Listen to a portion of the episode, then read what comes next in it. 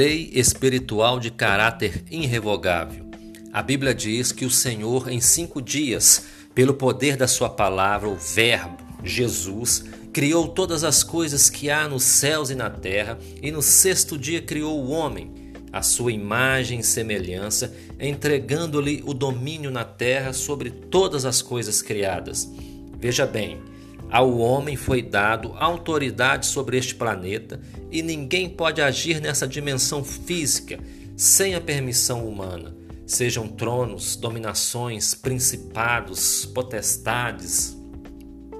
A transferência de autoridade. Em algum momento da história da humanidade, não se sabe como ou quando exatamente o homem, utilizando-se do princípio da autoridade, começou a invocar esses espíritos do abismo. Há registro de civilizações datadas entre 3200 e 2100 a.C. no antigo Egito e Mesopotâmia que já praticavam adoração a divindades.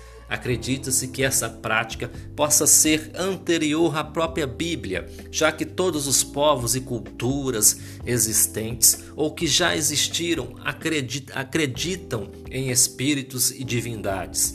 As pessoas alegam sentir a presença desses seres nos ares, mesmo sem saber explicar direito o que realmente são.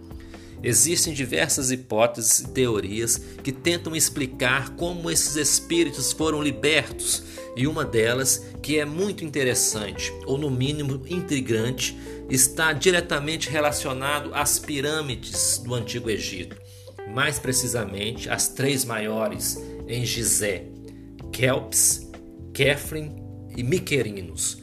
Provavelmente elas foram construídas por volta de 4.500 anos atrás no período que compreende a quinta dinastia egípcia e levou aproximadamente 200 anos essas construções, entre 2600 a 2494 a.C. Kelps, a maior delas, construída provavelmente entre 2500 a 2528 no reinado do faraó Kelps, foi uma colossal estrutura contendo mais de 2 milhões de blocos de pedra, de 2 toneladas e meia em média cada um desses blocos. Kefren, a segunda maior, fora construída aproximadamente entre 2500 e 2472 a.C. e finalmente Miquerinos, datada entre 2490 a 2472 a.C. Até hoje, cerca de 5 mil anos depois que elas foram erguidas no meio do deserto, existem mistérios que giram em torno dessa, da sua construção que intriga e fascina toda a humanidade. Segundo estudiosos, seria quase impossível naquela época realizar tamanha façanha com os recursos que eram utilizados por aqueles construtores, o que deixa a engenharia moderna impressionada pelos encaixes milimétricos do, dos blocos de pedra.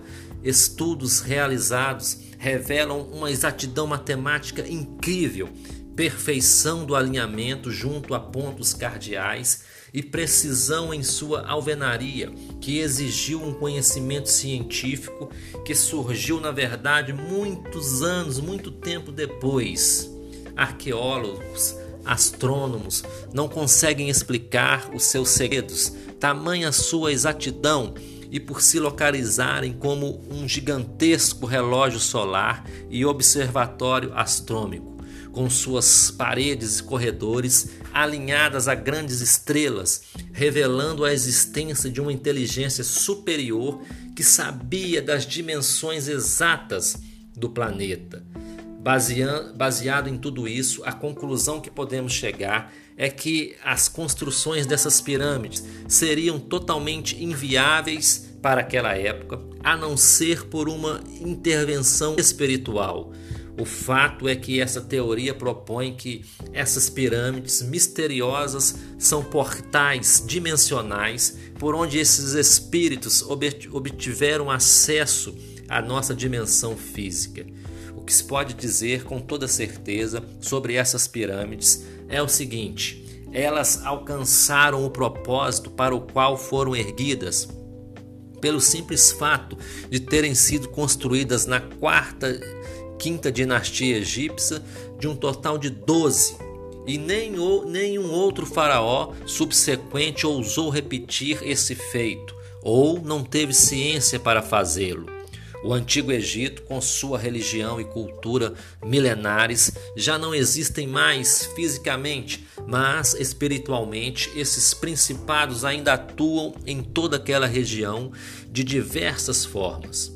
Ao longo do século, esses rituais de culto e invocação a demônios se alastraram por todo o mundo, passando pela América do Sul, através do povo Inca, no Peru, na América Central, com as civilizações Maia e Azteca, que também construíram pirâmides, onde realizavam sacrifícios humanos com oferendas a demônios. O curioso é que essas pirâmides na América do Sul e Central estão perfeitamente alinhadas no mesmo meridiano com as pirâmides do Egito, o que prova que o idealizador dessas estruturas tinha essa visão ampliada do planeta e isso é, sem, nem, sem nenhum recurso tecnológico.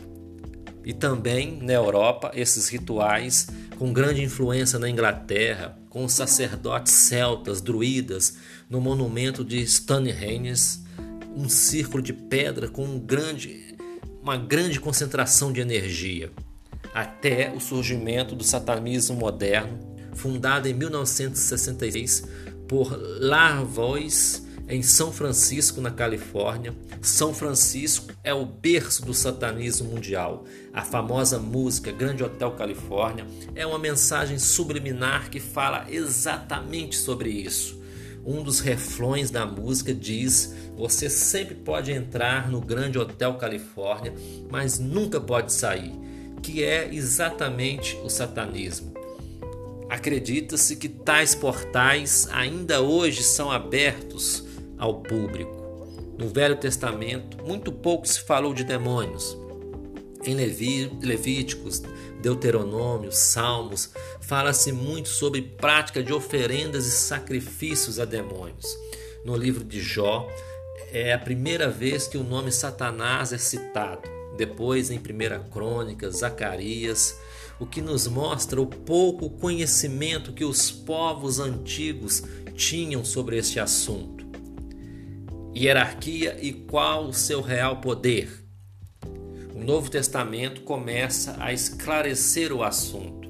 Há diversas passagens onde Jesus ensina sobre esta questão aos seus discípulos. Em Efésios mesmo, capítulo 6, versículo 12, Paulo diz assim: Pois não temos de lutar contra a carne e o sangue, e sim contra os principados, contra as potestades, contra os poderes deste mundo tenebroso, contra as forças espirituais da maldade nas regiões celestes. Antes de prosseguir, quero ressaltar que a importância de se conhecer sobre a hierarquia do inimigo está no fato de sabermos definir qual o nível de força que enfrentamos espiritualmente Porém, devemos ter a consciência que Jesus está acima de qualquer hierarquia maligna. Satanás, o maioral dos demônios, príncipe do presente século, principados, líder ou autoridade exercida por governantes. Existem vários textos na Bíblia que afirmam sobre a existência de principados, de domínios territoriais, regiões, cidades, países. Em Daniel, fala-se sobre principados que atuam na antiga Pérsia, atual Irã e na Grécia. Temos outro exemplo bem claro na religião do antigo Egito, que tinha como divindade suprema Amon-Ra, que era adorado e exercia grande autoridade e domínio em todo o país, sendo que cada cidade possuía uma divindade que exercia um domínio menor limitado àquela região, recebendo adoração e oferendas e pedidos da população local.